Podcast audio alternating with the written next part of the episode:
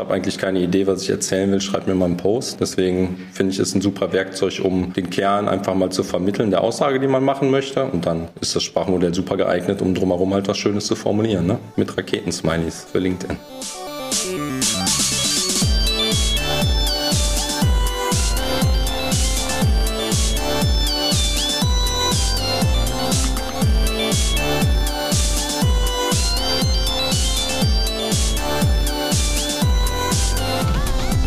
Herzlich willkommen zum Itemis Podcast. Ich bin Gavin, Fullstack-Entwickler und Produzent dieses Podcasts. Und heute habe ich den Moderatorensessel mal ganz für mich alleine.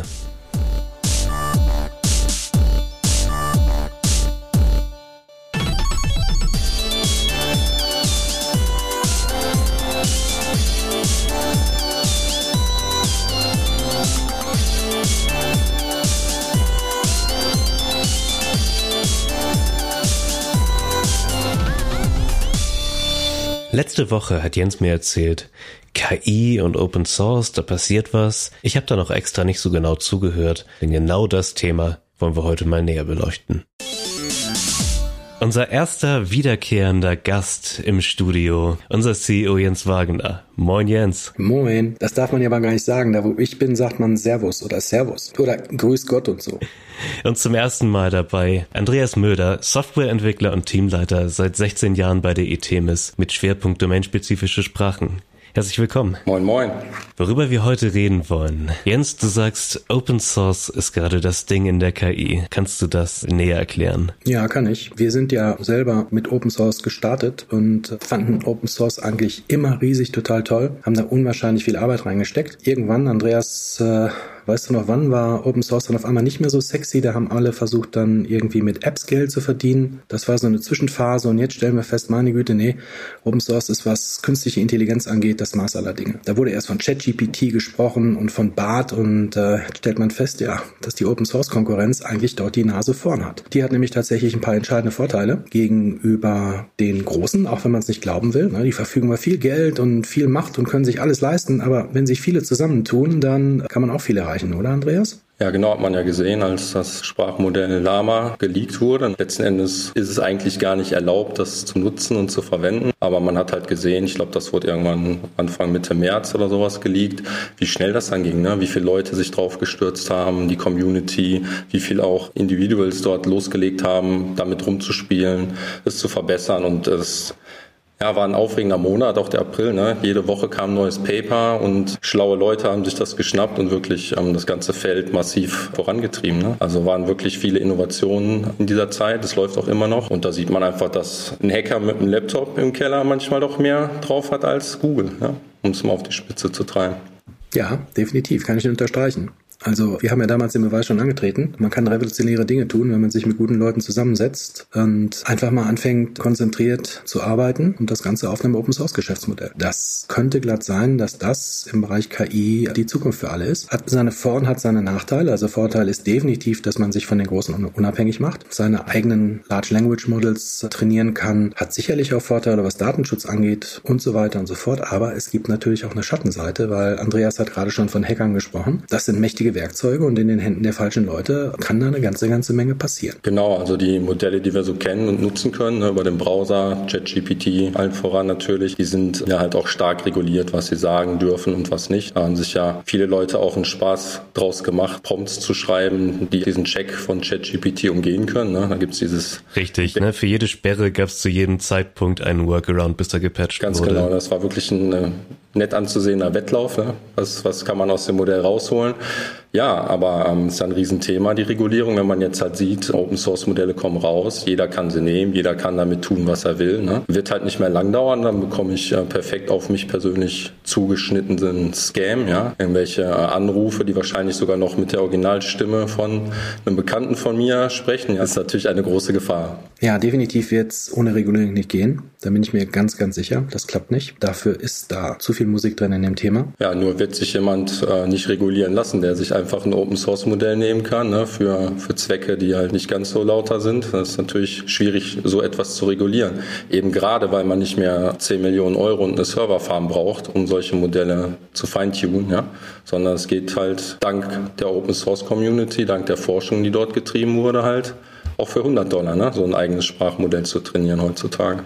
Ja, aber das heißt ja nicht, dass man dann äh, sagt, okay, weil es keinen Zweck hat, regulieren wir nicht. Also irgendeine Form von Regulierung wird es geben, wir werden es sehen. Also keiner weiß sowieso genau, wohin die Reise geht. Und was mich eigentlich mehr interessieren würde, Andreas, ist, wo hat das Ganze denn, wenn man von der Softwareentwicklungsseite kommt und wirklich was Vernünftiges damit machen will, seine größten Vorteile? Ah, das ist eine gute Frage. Also wir beschäftigen uns ja bei ITEMIS schon viele Jahre mit domänenspezifischen Sprachen. Ne? Klingt ein bisschen trocken. Letzten Endes geht es darum, dass wir kleine Sprachen, Programmiersprachen bauen, die formal sind und die dann eine Fachabteilung benutzen kann, um ihr Problem in ihrer richtigen Sprache zu beschreiben. Jetzt ist es natürlich so, dass diese Sprachen immer syntaktisch auch korrekt sein müssen. Das heißt, eine Klammer muss an der richtigen Stelle sein. Wer programmiert, kennt das vielleicht. Ne? Der Compiler meckert, äh, hier fehlt ein Semikolon. Das ist halt immer noch doch recht technisch, auch wenn wir die reinen Programmiersprachen durch domänenspezifische mhm. Sprachen schon abstrahieren konnten. Ne? Und das ist nochmal ein neuer Layer of Abstraction, wo wir dann wirklich natürliche Sprache davor schalten können. Ne? Und das ist wirklich etwas, was vielleicht in naher Zukunft dafür sorgt, dass einfach jeder Mensch Software machen kann ja, wenn wir es richtig machen. Heißt das, ähm, ich muss demnächst nicht mehr programmieren können, um zu programmieren? Das könnte es heißen, dass du nicht mehr Softwareentwickler sein musst, sondern nur in der Lage sein musst, das, was du wirklich willst, also deine Anforderungen vernünftig zu beschreiben. Sind wir ehrlich, für die meisten ist eigentlich das das größte Problem in der Softwareentwicklung. Ne? Was wollt ihr eigentlich? Und 90 Prozent der Arbeit. Ja, ja, genau. Also dieser, dieser Teil der Arbeit wird sicher nicht wegfallen, aber ähm, wirklich das, das Doing, das Umsetzen, wie auch immer, entweder direkt mit Codegenerierung oder eben über domänenspezifische Sprachen und Codegeneratoren, wird auf jeden Fall wirklich dafür sorgen, dass wir Software schneller und in besserer Qualität in Zukunft abliefern können. Also das muss mir nochmal erklären. Wie funktioniert das jetzt? Ich rede jetzt einfach mit ChatGPT oder irgendeinem anderen KI-Bot und der erzeugt mir dann aus meinen Anforderungen Software. Klingt für mich ein bisschen sehr einfach. Ja, vielleicht ist es nicht ganz so einfach, ob es jetzt ChatGPT ist oder eines der anderen Language Models. Da kommt ja jede Woche ein neues gerade rausgefühlt. Es wird so sein, natürlich, dass wir anhand von Daten diese Modelle natürlich auf deinen Use Case erstmal trainieren müssen. Ne? Man stellt sich vor, in der Automobilbranche, im Systems Engineering Bereich beispielsweise, da reden wir ja von Zehntausenden, Hunderttausenden von Anforderungen, ne? die so ein komplexes System beschreiben. Ne? Und das ist natürlich ein Goldschatz, wenn man ein Sprachmodell hernimmt und das anhand dieser Anforderungen, dieser Requirements, die dann dort in nicht formaler Sprache einfach äh, beschrieben sind, wenn wir das Modell damit trainieren können und dann noch sicherstellen, dass die Aus Ausgabe aus dem Modell, was auch immer, ne, was das sein könnte, entweder Direktcode oder UML-Modelle, wer es kennt, dass das korrekt zusammenpasst, dann haben wir ein gutes Werkzeug, um auch in dem Bereich natürlich viel schneller zum Ziel zu kommen. Ja, Moment, das ist ja nicht Programmieren, ne? das ist ja Modelle bauen. Also es geht jetzt bei uns dann anscheinend darum, dass wir nicht mit KI programmieren, sondern wir nutzen KI, um Modelle schneller zu bauen. Genau. Aus diesen Modellen erzeugen wir dann mittels Softwaregeneratoren Software. Beispielsweise. Oder wir interpretieren diese Modelle oder wir validieren diese Modelle. Da gibt es verschiedene Möglichkeiten. Ne? Aber wir haben. Ja, aber warum erzeuge ich dann nicht direkt die Software? Wofür brauche ich denn die Modelle? Ja, du hast den Vorteil, wenn du Modelle hast, kannst diese Modelle validieren, du kannst äh, formale Methoden auf diese Modelle anwenden, Model-Checking machen und die Kette von Modell hin zum Code ist ja etwas, was viele unserer Kunden ähm, bereits schon haben. Ne? Es gibt ja Code-Generatoren die sind erprobt. Wir wissen, dass die Qualität dieser Generatoren gut ist. Ja? Die sind ausgereift. Und das ist ja ein, ein, Wert, den man hat, den man behalten möchte. Ne? Sonst wird es halt schwierig, wenn die KI direkt Code ausspuckt. Muss ja irgendwie sichergestellt sein, dass dieser Code korrekt funktioniert. Hängt natürlich auch immer ein bisschen von der Domäne ab. Ne? Ich sag mal, wenn jetzt mal eine Webseite abstürzt, ist das jetzt kein Weltuntergang. Wenn ein Flugzeug vom Himmel fällt, natürlich schon. Ne? Da muss man halt genau drauf schauen. Ja. Und wenn du korrekt funktioniert sagst, dann meinst du wahrscheinlich nicht die simple syntaktische Korrektheit, weil die ist selbst bei ChatGPT fast immer schon gegeben. Ganz genau. Sondern semantisch korrekt. Absolut richtig, ja, ganz genau. genau dass, sie, dass die Software genau das tut, was wir auch wollen. Genau. Syntax wird der Compiler ja prüfen ne? und dir sagen, nee, hier fehlt etwas. Dieses Feedback kann man auch wieder super zurückschicken ne, in das Modell. Also mhm. ähm, mhm. Wir generieren, wir bekommen Feedback von unseren Validatoren ähm, auf dem Modell und das äh, Modell lernt anhand dieses Feedbacks natürlich auch wieder und liefert bessere Ergebnisse. Auf Basis welcher Technik macht ihr das? Benutzt ihr Google, benutzt ihr äh, Microsoft oder was genau macht ihr da? Es gibt einen Haufen neuer Modelle. Jede Woche kommt ein neues raus. Ne? Da, ähm, jetzt gerade ist Falcon rausgekommen von einem Technologieinstitut von äh, Abu Dhabi. Ähm, Vicuna gibt es, das ist Lama-basiert. Es gibt Alpaca. Wir werden jetzt starten wir damit und nehmen so eine Abstraktionsschicht sozusagen, gegen die wir dann Trainingsdaten schicken und dann kann man diese Modelle einfach austauschen, die da drunter sind und dann benchmarken wir die und schauen halt, welche die besten Ergebnisse liefern. Ne? Also natürlich ist OpenAI auch im Rennen, aber äh, grundsätzlich anders, weil da gibt es einfach nur eine API, die man ansprechen kann. Ne? Die Daten liegen nicht bei dir, hat Vorteile, hat Nachteile. Das, das tatsächlich Beste aktuell ist halt ChatGPT 4. Da können die anderen noch nicht so richtig mitteilen. Es gibt aber einen Haufen Modelle, die dem schon sehr nahe kommen. Und ich habe heute gehört vom Kollegen, dass dieses Falcon-Modell, was released wurde, wirklich jetzt auch komplett Open Source sein soll. Es gab dort erst eine andere Lizenz ähm, dass Firmen das bis eine Million Jahresumsatz mit diesem Produkt umsonst nutzen dürfen. Aber ich glaube, die Entscheidung ist jetzt gerade gefallen, dass das wirklich ein reines Open Source Modell unter Apache 2 Lizenz werden soll. Ja, das spricht natürlich stark dafür, ne? weil es auch nicht auf einem Modell, was ursprünglich nur mal geleakt wurde, aufgebaut ist, weil das ist natürlich etwas, was man in der kommerziellen Softwareentwicklung nicht verwenden darf. Man kann experimentieren, man kann äh, Feedback bekommen, aber es ist nichts, was wir in unsere Produkte einbauen dürfen. Und das ist natürlich das, wo die Reise auch hingehen soll. Ne? Ja, mhm. Dass wir diese Modelle auch an unsere Produkte an, anschließen können. Okay, Andreas, aber erstmal Butter bei die Fische. Wenn man das macht, Qualität bleibt gleich, muss gleich bleiben, also gleich hoch bleiben. Geschwindigkeit, bringt das was? Ja, das ist ja der Hauptgrund davon. Ne? Ich stelle mir das so vor, wenn ich jetzt beispielsweise Zustandsautomaten ist etwas, äh, in dem man Verhalten von Softwaresystemen gut beschreiben kann. Da gibt es auch ein, äh, ein, Produkt von der Itemis AG, ne? Itemis Create heißt das. Und wenn man da sieht, dass man jetzt so ein Language Model benutzen kann, um sich initial mal so ein Zustandsautomat erzeugen zu lassen. Wir sehen das. Ne? Ich sage äh, Chat oder wem auch immer, erzeug mir mal bitte einen Zustandsautomat für einen CD-Player mhm. und dann bekomme ich ein paar States, ne? Playing, äh, Pause, Stop.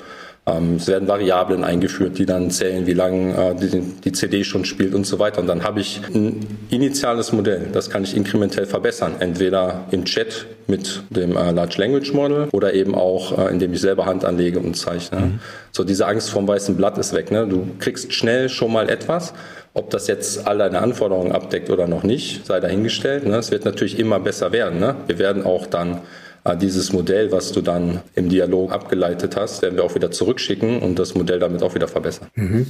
Ja, das klingt eigentlich, finde ich sagen, total spannend, oder? Ist eine spannende Zeit gerade, Andreas. Ja, absolut. Es ist eine spannende Zeit. Wöchentlich passiert hier was. Neue Papers kommen raus. Man kann kaum noch Schritt halten im Moment. Also es passiert richtig viel. Lang her, dass es so spannend war. Letztes Mal war Blockchain, glaube ich. Schon ein bisschen her. Leider nichts draus geworden. Was sind das für Leute, die äh, demnächst sowas machen? Also was ihr jetzt macht, sind, nennt man die Softwareentwickler oder sind das Data Analysten oder äh, wo geht da die Reise hin? Meinst du diese Tools bauen oder die diese Tools anwenden? Nein, ich meine ganz ehrlich, wie nennt man die Leute, die demnächst mit diesen Tools Software entwickeln? Sind das nach wie vor Softwareentwickler oder sind das KI-Experten, Data Analysten? Wie nennen wir die? Ich würde sie Softwareentwickler nennen. Ne? Es sind Softwareentwickler, die in der Lage sind, Werkzeuge einzusetzen, wie eigentlich auch all die Jahre zuvor. Ne? hat sich so viel nicht verändert, außer dass wir produktiver werden können, schneller werden können. Ja, denke ich auch. Wäre auch meine Intuition. Wenn wir heute IDEs benutzen, die es vor 30 Jahren noch nicht gegeben hat, würden wir uns ja trotzdem im Kern nicht als, als einen anderen Beruf bezeichnen. Ja, es werden sicher auch neue Berufsbilder kommen. Ne? Prompt Engineers hört man ja immer, das wäre dann äh, ein neues Berufsbild, um dann äh, mit einem Prompt Engineer eine ganze Marketingabteilung ablösen zu können. Äh, warten wir es mal ab, würde ich sagen. Aber viel Musik drin, genau. Ich finde das, das heißt, zehn Prompt Engineers äh, lösen dann demnächst zehn Marketing-SpezialistInnen ja, genau. ab. Nee, tausend. Man weiß es nicht. Ja. Es ist, es ist frickelig. Genau. Nach wie vor. Das Spannende finde ich ja, wie akribisch man den Output überprüfen muss auf Bullshit. Ja, das ja. Schlimme ist, das Language Model ist halt super schlecht darin zu sagen, nee, weiß ich nicht, ne? Sondern weiß ich nicht, genau. Es kommt ist immer ja auf, etwas auf, raus, ne? Äh, es ist äh, nie, nie ähm, sprachlos sozusagen, ne?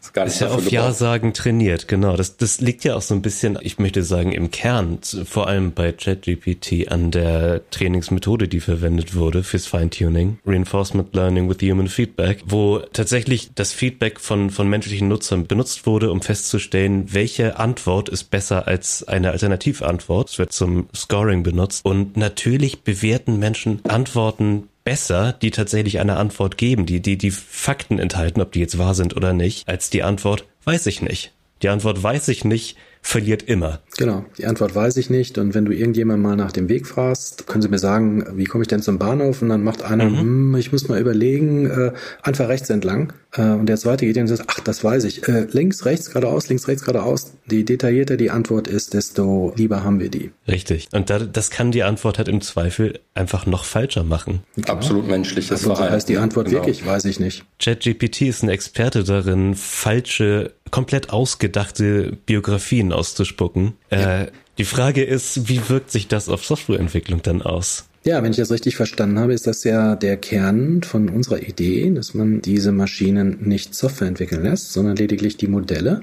Mhm. Die kann man überprüfen, die kann man verifizieren. Wenn man dann feststellt, da stimmt alles, kann man über einen ganz anderen, schon bewährten Weg daraus dann solide Software bauen. So, Andreas, am Ende des Tages ist das äh, nur eine Sache jetzt für Systems Engineering oder geht das zum Beispiel tatsächlich auch, haben wir gerade schon mal lustig drüber gelacht, wirklich im Marketing?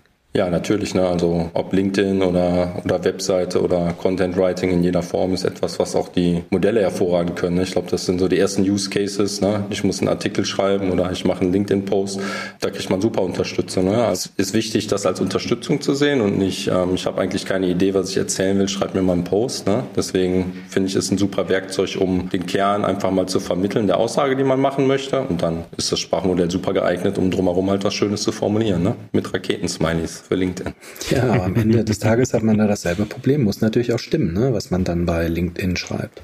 Ja, das wäre besser, ne? wenn das auffällt, dann ja, ja. gibt's Ärger, genau. Ja, ich muss sagen, ich habe da schon mal eine persönliche Erfahrung gemacht. Also ich kriege mittlerweile ähm, auf, oder heute war es bei Sandra so, die hat mir einen Kommentar vorgelesen auf dem LinkedIn-Post, den sie heute Morgen gestartet hat. Und es war ein relativ langer Kommentar und du merkst sofort, das ist nicht menschlich. Das ist ChatGPT. Da wird erstmal alles so wiederholt, jedes Argument genommen, so ein bisschen durchgedreht, sehr förmliche Sprache und mhm. ich denke, da kriegen wir demnächst mehr von. Also unabhängig davon bin ich der Meinung, dass das ganze Internet demnächst zugemüllt wird mit KI-generiertem Content und wir uns da wirklich auf einiges gefasst machen können. Das ist richtig. Aber der Weg zu einem individuellen Modell von dir ist dann ja nicht weit. Ne? Du kannst ja die Sprachmodelle füttern mit ganz viel Content, der original von dir erzeugt wurde und ähm, dem Modell relativ einfach beibringen, auch so zu sprechen, wie du es tust. Ne? Ja, das muss ich tatsächlich sagen, das geht tatsächlich wunderbar. Also ich habe mir selber mal den Spaß erlaubt und dann am Ende drauf geguckt, meine Güte, was das Ding da geschrieben hat, das klang tatsächlich so wie ich. und wenn man sich dann noch vorstellt, meine Güte, nee, da gibt's irgendeine, irgendeine lustige Software, die dann auch noch ein Bild erzeugt von mir oder ein Video, das dann auch noch so sich anhört wie ich und spricht wie ich, mhm, das wird schon spannend. Und das hatten wir ja schon vor fünf Jahren ungefähr, dass das überzeugend ging. Ich weiß weiß leider nicht mehr, wer, wer die ForscherInnen waren, aber es gab doch ein Talking Head Video von Barack Obama, das vollständig synthetisiert war. Und ja. wie gesagt, schon vor fünf Jahren überzeugend. Das muss inzwischen eigentlich ausgereift sein. Ja, das geht. Also ich sag mal ganz provokant, im Internet wird sich demnächst keiner mehr für Geld ausziehen. Ne? Also das braucht man nicht. ja, das ist gut möglich. Es wird vieles geben, dass wir über kurz oder lang nicht mehr für Geld machen müssen. Programmieren. Ne? Ja, werden viele. Frage ist, wer muss zuerst aus dem Fenster springen? Grafiker, Rechtsanwälte, da fällt mir noch ein. Oh, Rechtsanwälte ist ein tolles Thema. Habt ihr das mitgekriegt? Ein Anwalt in den USA hat tatsächlich einen vollständig von ChatGPT generierten Brief eingereicht. Ist dafür total diszipliniert worden, weil das Ding hat halt nicht existente Fälle referenziert, inklusive korrekte Zitation von nicht existenten Fällen. Total spannendes Ding. Ja, da hat er sich aber dann tatsächlich ins Nie geschossen. Ich habe jetzt auch ja äh, klar, total. Paar, ja, aber jetzt mal ganz ehrlich, wenn es funktioniert hätte, äh, was will man da noch sagen? Ich glaube gerade hier die Juristerei, das ist ein Feld, da sind, da liegen so viele Informationen vor, das ist so einfach auszuwerten. Da ist ein trainiertes System jedem Anwalt überlegen. Aber letztendlich läuft das auf die Frage raus. Wird man von einer KI ersetzt oder wird man von jemandem ersetzt, der eine KI benutzt? Letzteres ist der Fall. Deswegen kann ich nur jedem raten, äh, setzt euch damit auseinander und ähm, versucht mal rauszufinden, welche Mehrwerte euch das Ganze bietet und dann stellt ihr ziemlich schnell fest, dass das eigentlich in, in, in so, gut, so gut wie in jede Branche passt und man da tatsächlich einfach besser mit sein kann, wenn man es denn will. So, also es stellt sich aus meiner Sicht nur die Frage, Will man abgehängt werden? Wenn ja, hast du Pech gehabt, dann spring aus dem Fenster. Aber wenn du das nicht willst, musst du nicht aus dem Fenster springen. Musst dich einfach nur mit dem Thema auseinandersetzen. Das finde ich ein zu schönes Schlusswort, um nicht an genau der Stelle genau, Schluss ja. zu machen. Ihr beiden, das Gespräch hat mich gefreut. Vielen Dank für ja, die Einladung. Ich hoffe, du kannst was draus machen. Ich kann ganz sicher was draus machen.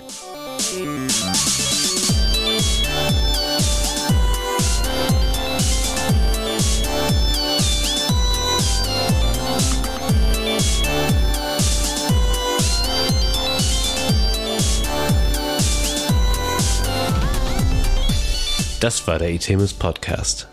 Wenn es euch gefallen hat, empfehlt uns doch gerne weiter. Wenn nicht, sendet eure Beschwerde ganz einfach an noreply.itemis.com. Habt einen schönen Tag.